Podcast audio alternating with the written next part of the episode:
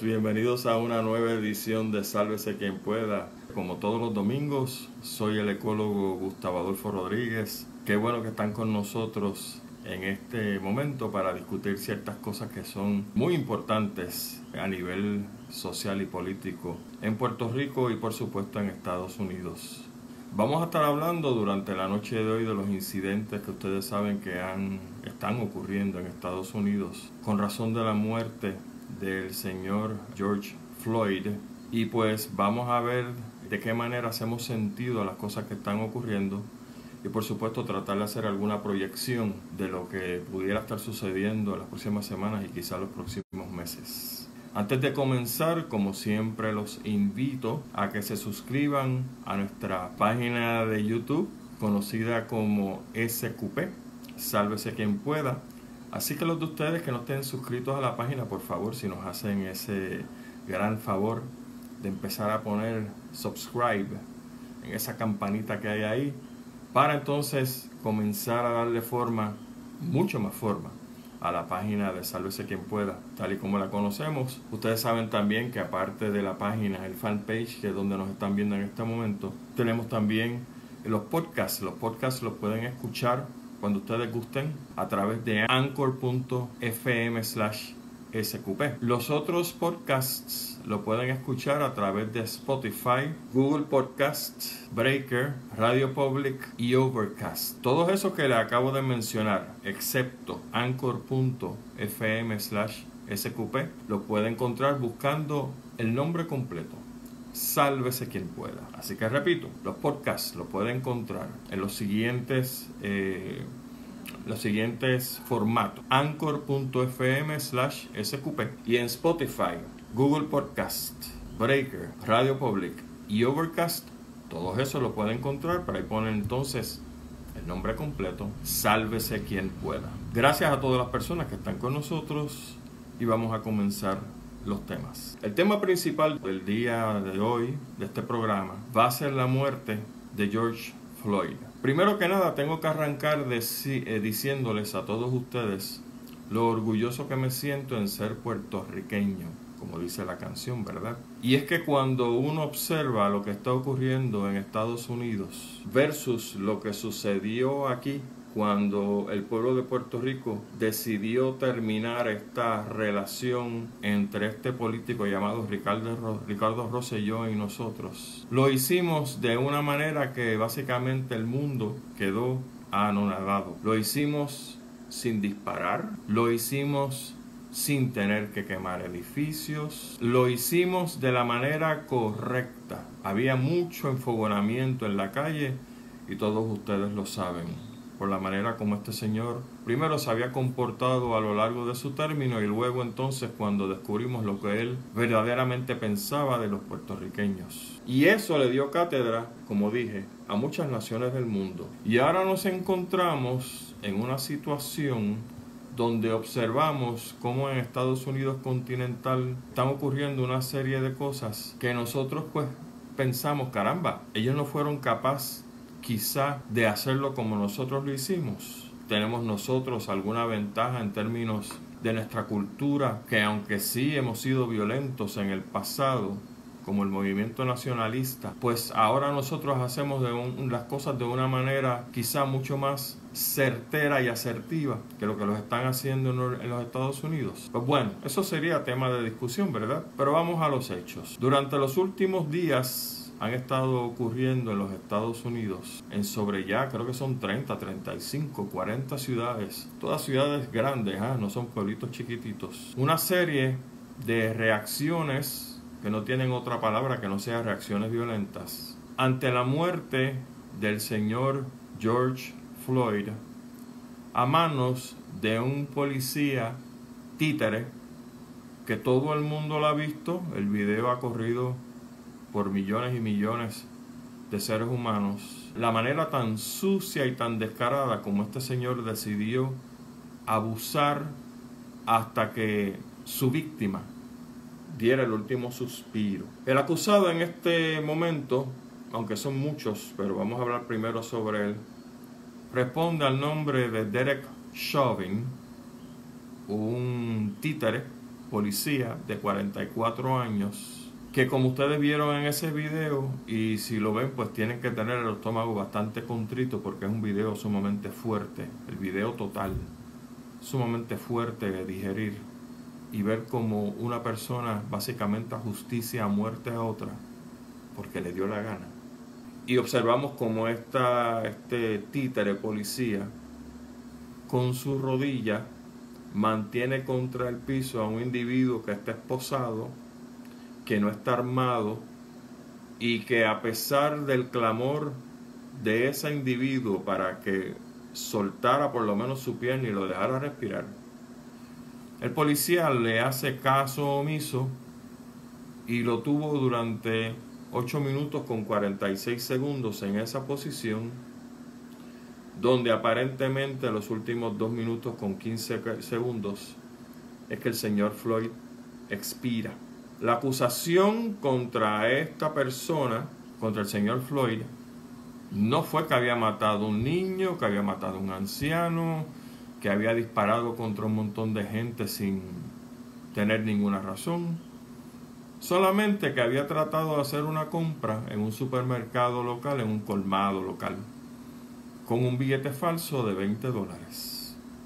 Y esa fue suficiente razón para luego de ser interrogado brevemente, esposado y llevado al carro, donde aparentemente brindó algo de resistencia, este títere policía asesino, Derek Chauvin, decidió castigarlo, ser juez y ser eh, acusador y lo castigó literalmente hasta la muerte.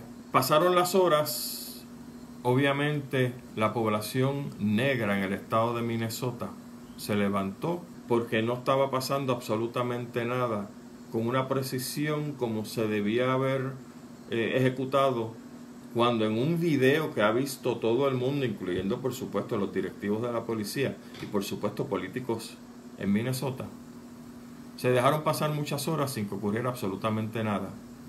Y como dicen que justicia tardía no es justicia, pues eh, la población de Minnesota decide actuar y ustedes saben el resultado, que lo vamos a describir un poquito más adelante.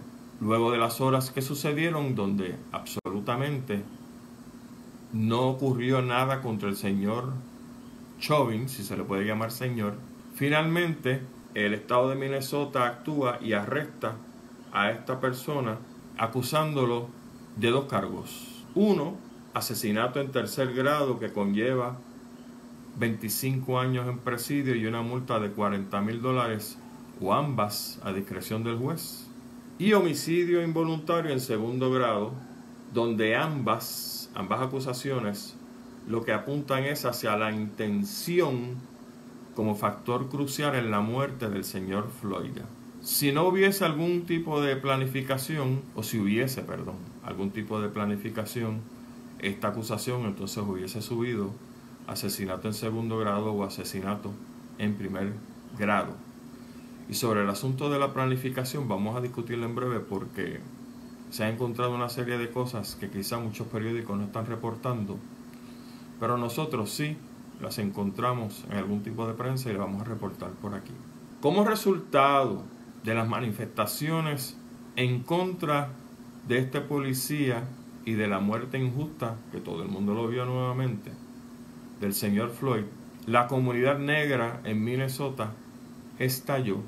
Y ustedes han visto que esto se ha ido como una mecha de pólvora regando por diferentes ciudades en Estados Unidos que como dije ya exceden quizás las 30. Me quedo corto a lo mejor porque cuando uno despierta al día siguiente, pues entonces hay más ciudades que se están añadiendo a esta lista. Y esta reacción ha incluido, obviamente, saqueo, la quema de carros y vanes de la policía, y esto es en diferentes ciudades, ya no necesariamente en la ciudad de Minneapolis, en Minnesota. La quema de estaciones de gasolina, el saqueo, como dije, y el, la pérdida por fuego de un sinnúmero de tiendas que nada tenían que ver con este asunto, pero que pues los que están en otra onda se aprovechan para hacer daño. Se le pegó fuego también, se le ha pegado fuego a apartamentos de interés social. En Minnesota solamente La última vez que leí sobre esto, y esto fue el viernes, tenemos el hoy, ayer sábado y hoy domingo, el conteo iba por 50 estructuras en total a las que se le había pegado fuego. Se han cerrado expresos y carreteras, se han atacado cuarteles de la policía, no solamente en Minnesota, sino en otras jurisdicciones también. Ocurrió el ataque a la estación de televisión CNN en Atlanta y por ahí, y usted sabe, esto no ha terminado. En Brooklyn, la policía y manifestantes se enredaron a galleta limpia y obviamente pues hubo macanazos a diestra y siniestra. En manifestaciones a través de todo Estados Unidos se han utilizado por parte de la policía balas de gomas y gases lacrimógenos contra los manifestantes. Se ha permitido el uso de la Guardia Nacional. Se han establecido en Filadelfia y otras ciudades el toque de queda y ley marcial. Y encima de esto, todo lo que hemos descrito es violando todas las reglas de distanciamiento social porque ustedes saben que la emergencia del COVID no ha terminado. O sea que sabrá Dios de todos esos manifestantes y de todos esos policías, muchos de los cuales, por ejemplo, en Brooklyn, no tenían ningún tipo de máscara. Pues los que no terminan arrestados por la manifestación terminan enfermos por el COVID y lo mismo con la policía, porque la policía también ha recibido eh, policías heridos debido a estas manifestaciones. Así que, y usted sabe, esto es, la de Dios es Cristo en cuanto a esta, estas manifestaciones se refiere. Pero por supuesto, uno cuando está haciendo este tipo de informe, y yo lo que hago es básicamente reportarles a ustedes lo que yo estoy viendo y por supuesto las cosas que ustedes ven también para tratar juntos de hacer un análisis de lo que se trata esto. Pues todas estas cosas tienen su origen. Y obviamente el incidente del policía títere encima del señor Floyd, literalmente matándolo como si él fuera el dueño de la vida de ese señor, pues tienen un génesis, tienen un comienzo. Y ahora, en pleno siglo XXI, donde se supone que iba a haber una nueva normalidad debido al COVID. Es lo que están diciendo los políticos y lo que están diciendo los sociólogos, que ha habido, va a haber una nueva normalidad. Pues la nueva normalidad resulta ser que son las viejas cosas de siempre. Y esas viejas cosas de siempre tienen un génesis. ¿Cuáles son? Primero que nada, la inequidad social. Recordamos los que vivimos esos momentos en los años 60 yo era muy chamaquito, pero obviamente después uno se sienta a leer los libros de historia, de que se supone que en Estados Unidos ocurrieron una serie de manifestaciones, cuando la época del Dr. King, que resultaron en unos cambios sociales en Estados Unidos, donde el racismo iba a dejar de existir, o por lo menos se iba a controlar de tal manera que no iban a ocurrir las cosas que todavía están ocurriendo ahora. Y el racismo lo que trae es inequidad social, porque al uno pertenecer a un grupo, pero no te tratan igual y no te dan la oportunidad de que tú pues eches para adelante, pues esa inequidad social resulta en pobreza y la pobreza trae, trae, consigo mil problemas. Uno de los problemas más grandes que trae es el asunto de la salud. Y ustedes han visto cómo eso hasta se refleja en Puerto Rico, donde hay inequidad social y bastante inequidad social. Así que el asunto de esa diferencia en términos sociales es una de las cosas que ha generado estas manifestaciones que estamos viendo. Otro ingrediente en el pote, el desempleo rampante resulta ser que para crear esta tormenta perfecta en Norteamérica, estamos en un momento donde las estadísticas de hace par de días señalan de que se han acogido al desempleo aproximadamente 41 millones de personas. Mire, 41 millones de personas es un montón de gente. Y usted puede argumentar, ah, sí, pero caramba, son 350, 325, 350 millones de personas en Estados Unidos. Bueno, como quiere que atender esa, esa gente? Porque esa gente no cayó en paracaídas ni en un platillo volador. Hay que atenderlos Y ustedes saben que dicen que el ocio es la madre de muchas malas mañas. Y cuando usted tiene 41 millones de personas que no están haciendo absolutamente nada, excepto esperar a que le den un trabajo, muchas cosas malas suceden. Y ese es uno de los otros factores que se ha metido en esta olla en este momento histórico para provocar esta gran explosión que estamos viendo en los Estados Unidos de Norteamérica. Tercer factor, debido precisamente al COVID, que es otra de las razones que vamos a ver ahora, la economía de Estados Unidos está cayendo en caída libre. Todos los economistas apuntan de que este trimestre, cuando cierra ahora en junio, tenemos enero, febrero, marzo, abril, mayo, junio. Cuando cierra el trimestre de junio, los números que se esperan son desastrosos en términos de la producción de bienes en Estados Unidos. Y precisamente el cierre de montones de negocios, mire que no van a abrir, no van a abrir. Usted está oyendo ya, que lo discutimos el domingo pasado, las bancarrotas que están sucediendo en negocios grandes solamente. Más las bancarrotas de negocios pequeños, más las bancarrotas de personas, o sea, bancarrotas personales. Todo eso se va uniendo porque la gente no ve la luz al final del túnel. Y ese ingrediente hay que ponerlo entonces en la olla para nuevamente proyectar que las cosas sencillamente no van a estar bien en Estados Unidos por un buen rato. Usted piense lo que le dé la gana, sea lo optimista que usted le dé la gana.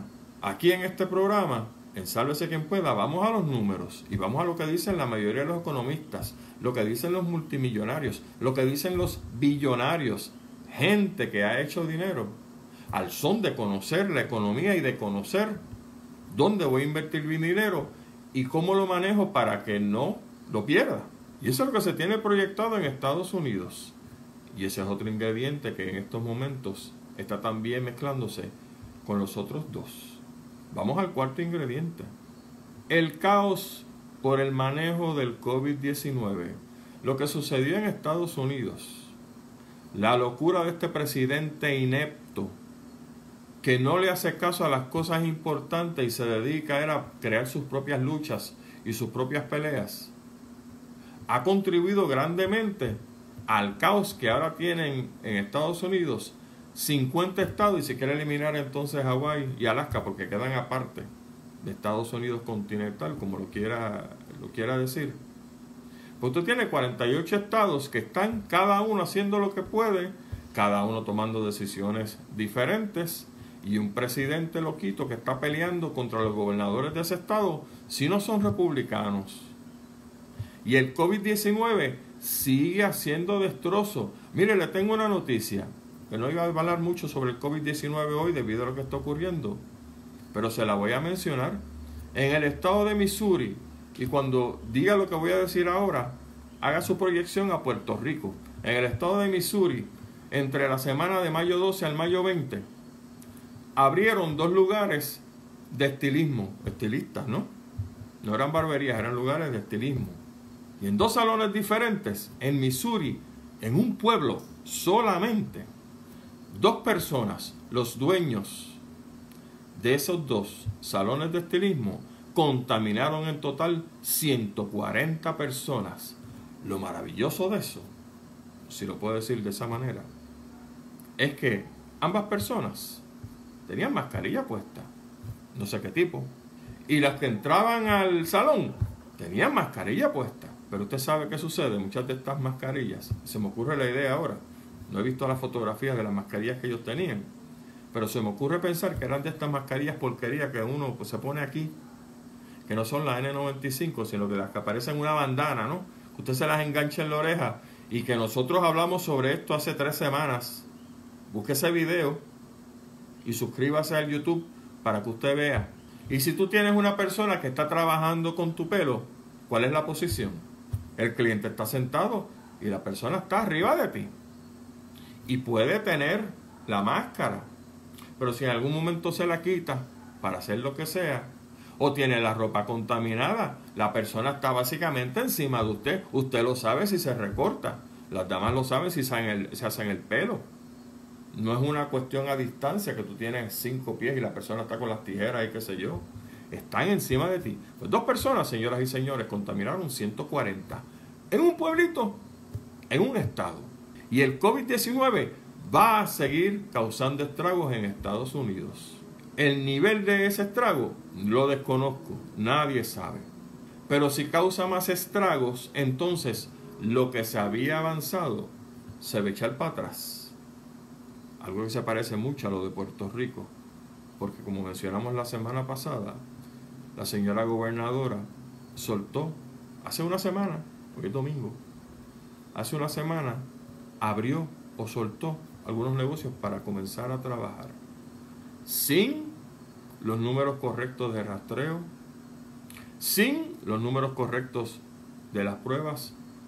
Fue una decisión completamente política y arbitraria, porque tiene encima a las personas que tienen negocios y como ustedes ya se han dado cuenta, la gobernadora de este país reacciona a presiones, no reacciona a usar el cocote que Dios le dio, pero que parece que no la aprovecha, y en vez de consultar a sus científicos, lo que hizo fue que hizo la conferencia de prensa, usted lo vio, no me lo estoy inventando, para entonces decidir abrir esto y a Dios que reparta suerte y aparentemente mañana, primero de junio, sigue el mambo. Pero eso es aparte. Otro elemento que está causando problemas con el asunto de este estallido racial en Estados Unidos es la furia racial contenida. Esta no es la primera vez, si se quiere decir así, la primera vez en años que una persona negra muere a manos de un policía blanco. Mire, esto viene ocurriendo desde allá de la revuelta de en Los Ángeles para el 1992, para la época de Ronnie King. Busque y dele para atrás. Más todas las muertes que han causado revueltas, por lo menos a nivel nacional de Estados Unidos. Pero que todo el mundo sabía que eran revueltas debido al abuso policial en Estados Unidos. El periódico Los Ángeles publicó un artículo los otros días a base de toda la información que ellos han recopilado de todas estas muertes de personas negras a manos de policías blancos. Y ellos en su estudio establecieron que uno de cada mil negros en Estados Unidos va a morir a manos de un policía blanco.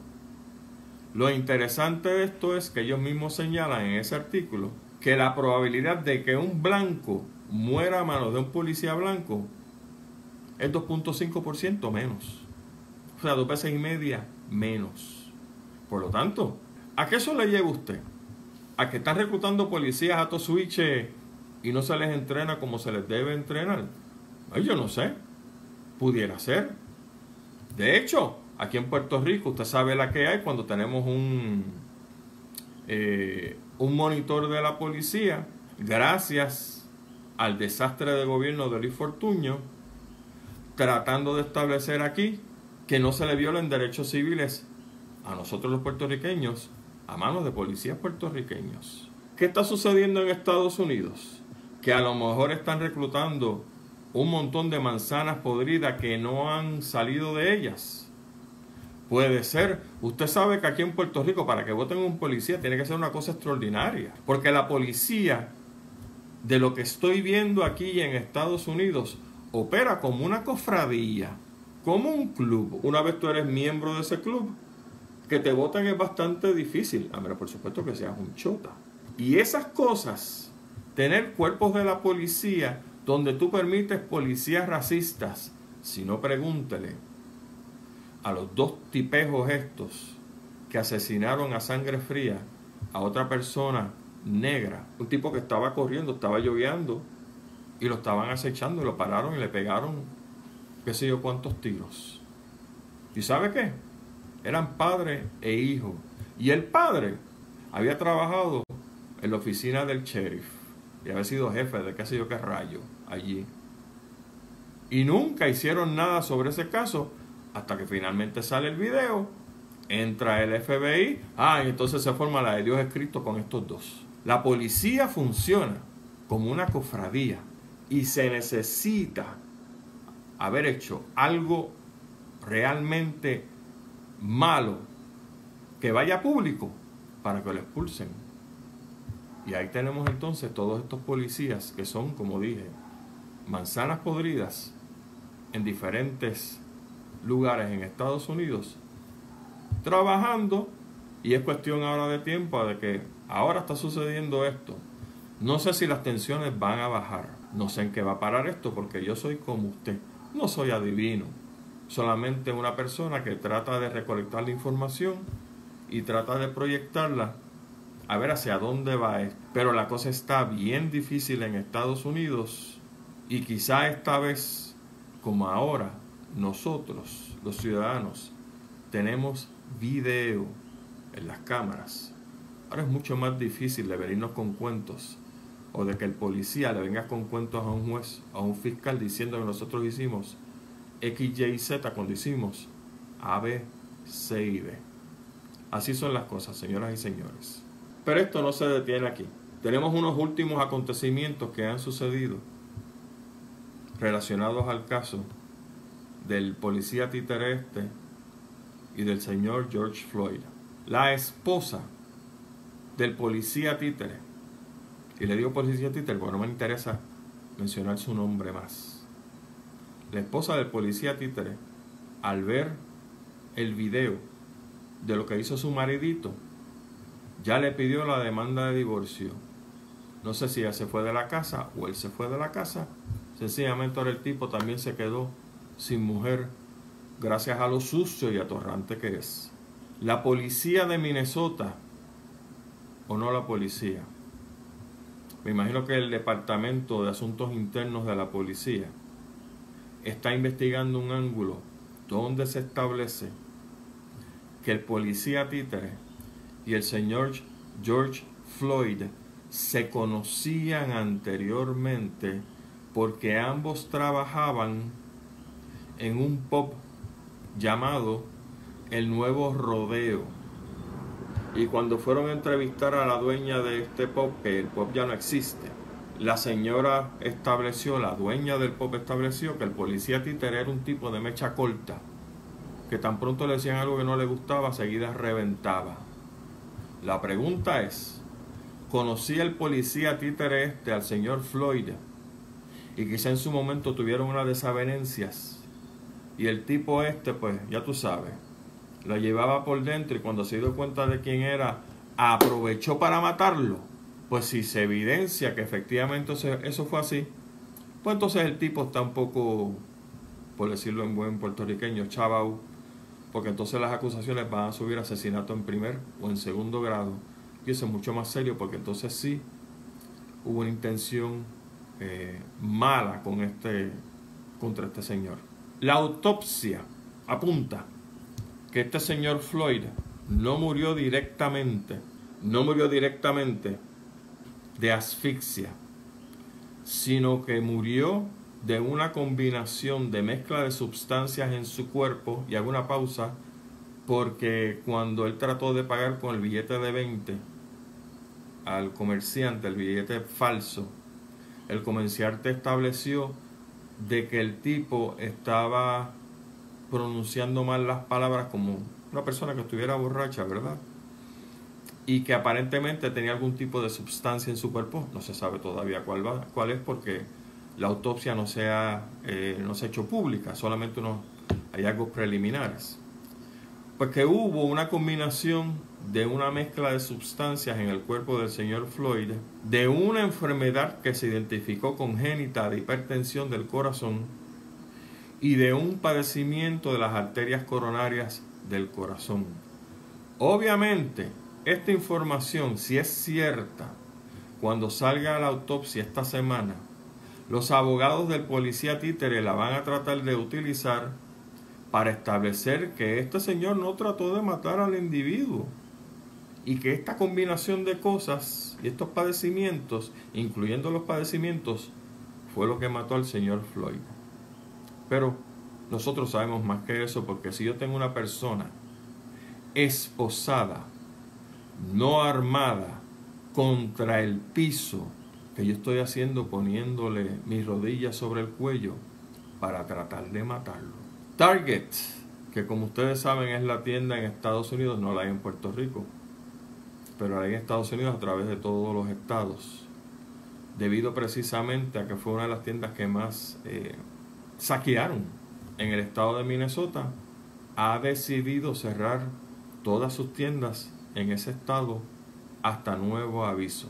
De otra parte, los actores Seth Rogen, Mark Ruffalo, Steve Carell, Don Cheadle y muchos más, porque la lista está continuando, está creciendo, continúa creciendo, han aportado casi medio millón de dólares para pagar las fianzas de los que la policía ha arrestado en Minnesota a través de una entidad conocida como Minnesota Freedom Fund. Si está bien eso o no, yo no sé. Porque cuando te arrestas, la policía arresta a una persona que viola el toque de queda. La arresta porque le zumbó a un policía con un objeto para tratar de lastimarlo. O lo cogieron en un acto, sea de saqueo o de pegarle fuego a una tienda. No sé. Usted juzgue si eso está bien o no. Decida por su cuenta si eso está bien o no. Pero el asunto es que hay una serie de artistas que entienden de que las cosas que se cometieron ahí son un abuso y aportaron un dinero y están aportando dinero al Minnesota Freedom Fund para sacarlos a todos libres por lo menos bajo fianza en lo que enfrentan su día en juicio.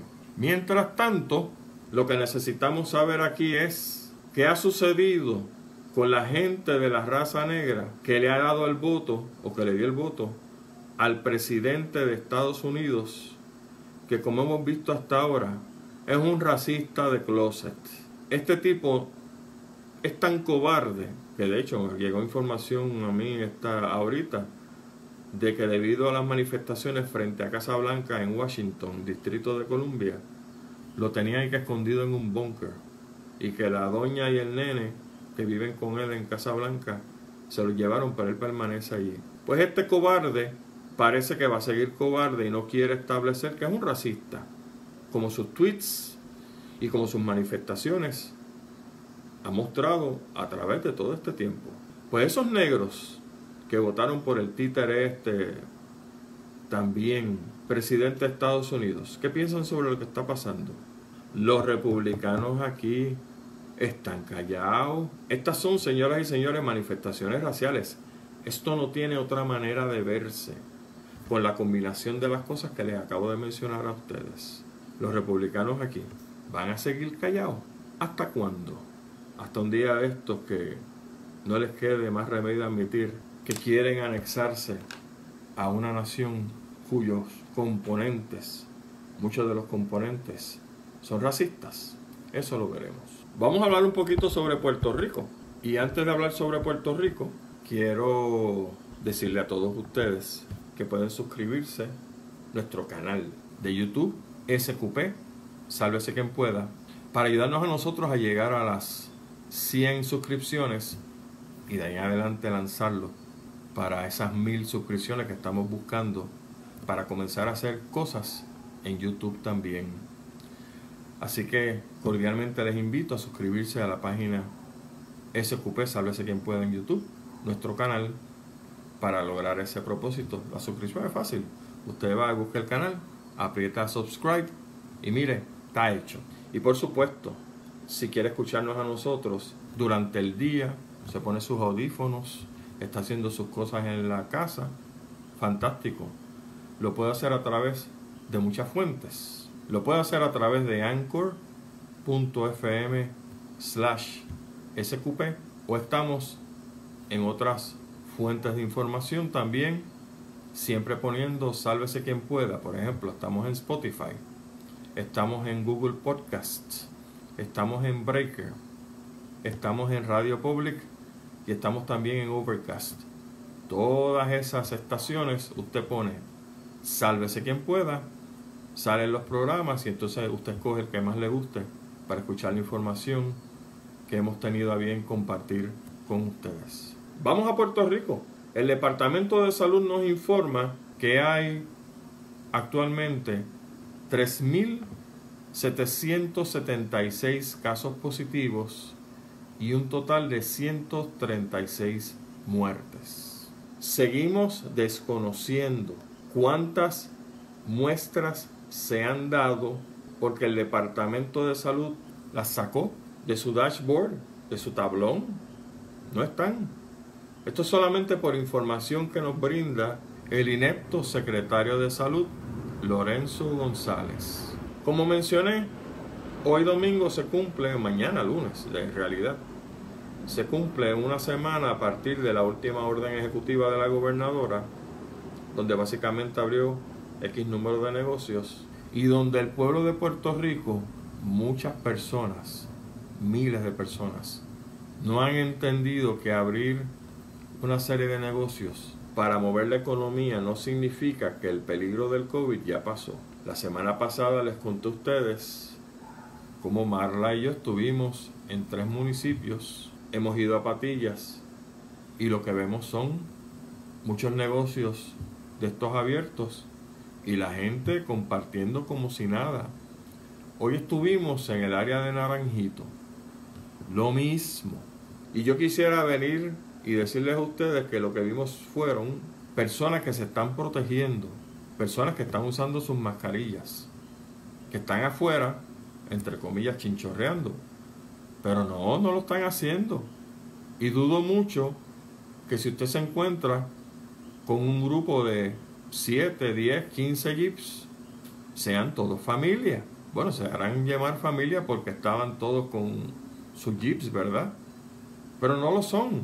Esta semana que viene se cumplen dos semanas. Y si el periodo este de incubación del COVID es de 7 a 14 días aproximadamente, pues vamos a estar viendo unos resultados de lo más interesantes a partir de la próxima, esta semana no, de la semana siguiente. O sea, la segunda semana de junio. Tengo varias preguntas que son preguntas que haría cualquier hijo de vecino.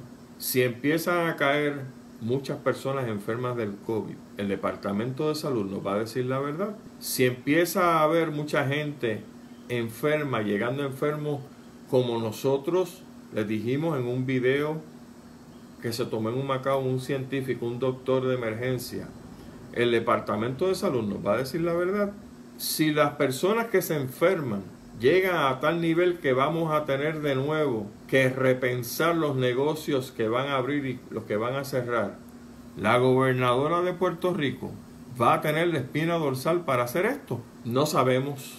Pues esta semana va a ser sumamente crucial para nosotros los puertorriqueños, porque no solamente vamos a ver si efectivamente están protegiendo la teoría de la inmunidad de la manada, sino que vamos a ver qué va a ser más importante para ellos.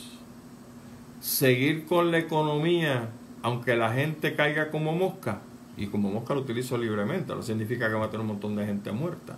O proteger la salud del pueblo, que dice la señora gobernadora, que me encanta cuando se llena la boca, diciendo que nosotros siempre estamos en su mente. No se puede servir a dos amos. Eso es bíblico. Usted si puede jugar para en un balance fino tratar de mantener la salud de la gente y tener ciertos negocios abiertos. Pero lo que me temo es que la señora gobernadora responde a situaciones económicas, responde a los amigos del alma que le dan chavos, que en un momento donde va a haber una primaria es tan fácil verbalizar bueno, tú me dejas abrir mi negocio, se acabaron los chavitos que te iba a dar para tu campaña. ¿Qué usted cree entonces que va a pasar? Y volviendo al asunto para terminar el tema de Puerto Rico, sobre dónde estamos. Ustedes saben que los tribunales en Puerto Rico le ordenaron a la señora gobernadora a abrir los comedores escolares para darle alimento a los niños. Porque, oígame, como dicen los economistas y como lo saben muchas personas que trabajan con muchos sectores en Puerto Rico. Aquí hay gente que se acuesta sin comer. Aquí hay muchos niños que no tienen la alimentación adecuada. Pues entonces el tribunal le dictó al gobierno a través del Departamento de Educación que tenía que abrir los comedores escolares para alimentar esos niños. Y el gobierno se opuso y se opuso al punto de que está llevando en alzado una reconsideración para que eso no ocurra. Y uno diría, caramba, que la manera como el gobierno hace las cosas está mal, las prioridades están mal. lo dije ahorita, si estamos en la mente de la señora gobernadora, óigame, el bienestar de nosotros incluye a la gente que no tiene para comer. Pues usted sabe qué pasó. Ahora resulta que la señora gobernadora, por razones estrictamente políticas, dice que va a permitir las peleas de gallos en Puerto Rico y se va a ir en contra del dictamen del gobierno federal, gobierno al cual ellos dicen que quieren pertenecer. Por eso yo le digo que no entiendo a veces el comportamiento psicótico esquizofrénico de muchos líderes del PNP. Digo, cuando usted lo explica a través de la esquizofrenia, obviamente que sí. ¿ah? Por lo tanto, lo que la gobernadora me está diciendo es que prefiere hacerle frente al gobierno federal para permitir la jugada de gallos, pero no quiere hacerle frente al pueblo de Puerto Rico para alimentar a los niños pobres. ¿Vieron? De eso se trata, de ver cuáles son las prioridades de una señora que dice que nos quiere un montón, no quiere alimentar a los niños que no tienen que comer. Ah, pero si hay que jugar gallos porque Claro, los galleros votan. Recuerden esto, los galleros votan. Los niños, no. Mis amigos, hasta aquí el programa de hoy. Recuerden que tenemos una cita el próximo domingo a través de este fanpage. A ver qué nos depara las situaciones en Puerto Rico y en Estados Unidos que se ponen muy interesantes y en Estados Unidos pues muy preocupantes. Recuerden que pueden suscribirse a nuestro canal de YouTube a través de Sálvese quien pueda, búsquelo a sí mismo, Sálvese quien pueda, se suscriba a nuestro canal de YouTube y ahí para adelante, pues ya usted sabe, llegamos a los 100 gracias a ustedes y pasamos de los 100 gracias a ustedes. Recuerden también que en YouTube es SQP, Sálvese quien pueda, igual que la página de fanpage nuestra, SQP, Sálvese quien pueda. Estamos los podcasts, ya los tenemos listos. Nos pueden encontrar a través de anchor.fm slash sqp y a través de Spotify, Google Podcast, Breaker, Radio Public y Overcast. Todos esos podcasts nos pueden encontrar escribiendo Sálvese quien pueda. En cualquiera de ellos nos va a encontrar. Gracias a todos ustedes. Ya leeremos sus comentarios durante la semana. Que pasen una excelente semana. Quédese en casa. Protéjase usted. Proteja a los suyos. Use su mascarilla si tiene que usarla. Llévese su bote de alcohol donde quiera. Y protéjase. Porque al protegerse se garantiza salud y le garantiza salud a sus seres queridos. Cuídense mucho. Excelente semana. Hasta entonces.